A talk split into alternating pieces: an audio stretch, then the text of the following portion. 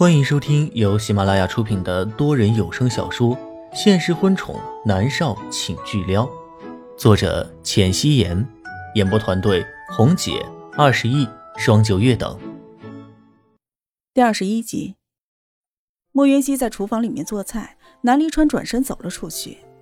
他回到了卧室，坐在沙发上，打开了视频。过了一会儿，电话那一头才接通。视频上出现了一张稚嫩而又漂亮的脸。和南离川的五官很是相似，一看就知道是亲生的。爹爹，南思明清脆的叫了他一声。思明。南离川素来冷漠的脸上带着浅笑。爹爹，妈咪呢？南思明的眼珠子转了几圈，好似在寻找着什么。急什么？他跑不了的，在岛上有没有乖啊？南离川盯着视频上南思明那稚嫩的脸，那张小脸明显有一些失望，却还是点点头。嗯，有乖的。南离川把南思明一个人放在长青岛，有佣人照顾他的起居。他总想着，男孩子嘛，没有那么多矫情，让他独立一点也好。可南思明似乎特别想见到他的母亲，不过可惜他的母亲已经死了。所以南离川不得已才让莫渊熙来代替的。挂了。南离川说完，直接切断了视频。他们父子俩的交流方式就是如此干净利落。南离川丢下了平板，走下去。莫渊熙已经在厨师的帮助下做了好几个菜。南离川一点都不客气的坐下来，开始品尝。这个肉太老了，汤太咸，这道菜没入味。莫约西听到他的评价，简直肺都要气炸了。在前世的时候，他有一次突发奇想的想做一次饭，龚若轩惊喜万分，简直恨不得把世界上所有的赞美之词都对他说一遍。他现在学了这么久，这个男人还挑三拣四的。莫约西脱下了身上的厨师服，坐下来用餐。虽然不是很美味，可是也没有南离川说的那么差劲呐。真是的，就是矫情。莫云熙过了几天舒服的日子，直到这一天接到一个陌生的电话，说是陌生，其实却一点都不陌生。这十一位数字，就算是隔世浮生，他还记得是清清楚楚。这是龚若轩的手机号。莫云熙握着手机的手都在颤抖。其实他并不想和龚若轩有任何的牵扯，偏偏他又是金宇经纪公司的艺人，所以想了想，他还是接了起来。喂，哪位啊？莫云熙故意装作不认识的样子，龚若轩带着笑意的声音就传了过来：“是我，莫云熙。”莫云熙还是在装。请问你是哪位啊？龚若轩轻笑了一下：“我是龚若轩。”莫云熙，你这么轻易的就把我手下一员大将给毁了，你不觉得需要给我一个交代吗？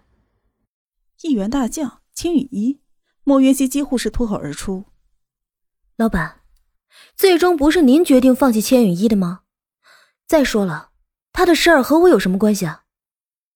龚若轩并没有反驳他，只是说道：“你怎么和兰妮川牵上线的？”他的语气很温柔，几乎和前世对他说话的语气无异。莫云熙紧握着手机，差一点就要质问他：为什么要和米粒牵扯在一起？为什么最后却没有选择米粒呢？莫云熙知道龚若轩一定没有和米粒在一起。以龚若轩前世对默默的宠爱方式，如果是默默去帮千羽衣求情，龚若轩一定会不惜一切的代价帮千羽衣洗白的。但是听说米粒去帮千羽衣求情，结果一无所获。他们之前不是背着默默搞在一起了吗？现在他死了，他们正好可以光明正大的在一起。莫云溪的思绪万千，只是淡淡的说了一句：“那是我的事情。”可你是金宇经纪公司的艺人，他是天盛娱乐的总裁，你不觉得这有问题吗？龚若轩还是语气很轻柔。莫云溪几乎可以想象得出，他说这话的时候，脸上一定是带着温柔的笑。莫云溪冷笑了一声，淡淡的说道：“老板，难道金宇经纪公司的艺人？”连交朋友的方式都没有吗？电话那头的龚若轩却没有理会他的反问，突然转开了话题。莫元熙，想成为我的女人吗？龚若轩的手中正拿着一个平板，播放着的正是莫渊熙的试镜视频。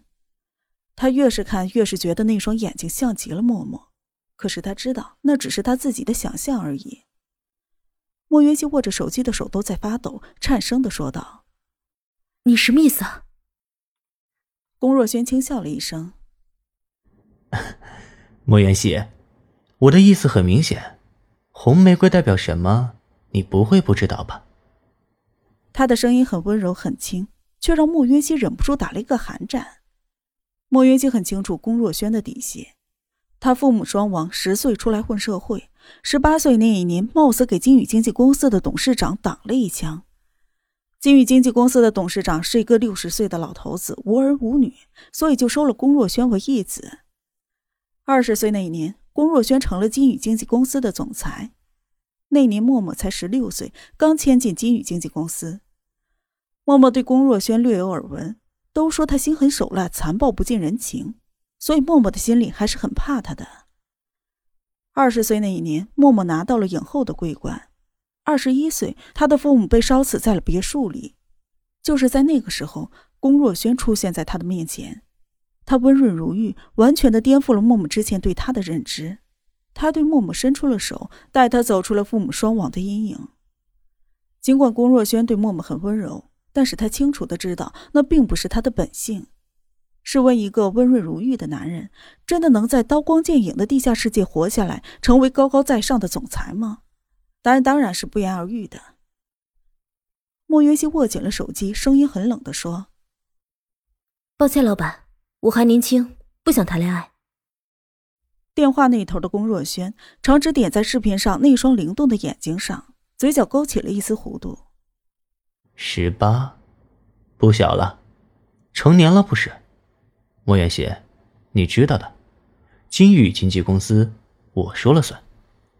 如果你还想在娱乐圈混的话，他的话没有说完，但是意思却很明显。莫云熙真的好想骂一句无耻。他才死了堪堪三个月啊，所以那三年的感情都是龚若轩装出来的。迫不及待的跟米粒睡在一起，又迫不及待的把他推入了泳池，将他掐死。莫云熙这辈子要是还跟他在一起，那他就一头撞死。不知道自己还和龚若轩说了什么。总之，他挂了电话，脑子里面就像是浆糊一样，所以直接就蒙上了被子睡了过去。梦里的莫渊熙再度的置身于那个浅蓝色的游泳池，他泡在了水里，有人死死的捂住了他的口鼻，他的呼吸越来越困难，手脚一直的在乱蹬，却好似有什么东西束缚住了他的手脚。有一个嚣张的声音在他的耳边响起：“默默，若轩现在是我的男人，你可以滚了。”你们墨家都死绝了。南离川轻手轻脚的拧开了房门，看到的竟然是莫渊熙在被子里面手舞足蹈的样子。被子盖住了他的脸，南离川根本看不到他的表情，隐约的听见他呼救的声音：“救命！救命！救我！”一声比声微弱。南离川快步的走上前，一把扯开了他身上的被子。莫云溪蓦地睁开了眼睛，一双眼睛发红，满是痛楚，带着深深的恨意。南离川被他眼中的恨意惊了一下，他一巴掌拍在了莫云溪冒着冷汗的脑门上。出息的你，睡个觉都能把自己憋死。此时的莫云熙短发凌乱，面色惨白，耳侧的头发被汗水浸湿，看上去有些憔悴，让人心疼。我我怎么了？脑袋上的那一掌让莫渊熙彻底的意识回笼，他这才意识到刚才只是梦而已。南离川闻言更是气不打一处来，一把将被子甩在了地板上，转头就像是看傻瓜一样的看着他。莫渊熙从床上爬起来，看着南离川说：“现在几点？”“凌晨三点。”莫渊熙没有问为什么这个时间南离川会在自己的房间，而是问他。别墅里有游泳池，对不对？带我去。说话间，莫渊熙已经翻身下床。现在是半夜，你到底要干嘛？南离川狐疑的看着他。莫渊熙也不回答，只是扯着他的手臂往外面走。这样吧，为了避免你自己是会被憋死，以后和我一起睡。南离川跟上了他的脚步，唇角却勾出了一抹似笑非笑的弧度。莫云熙懒得理他，直接朝着泳池方向走去。游泳池是在别墅的顶楼，莫云熙站在了泳池边上。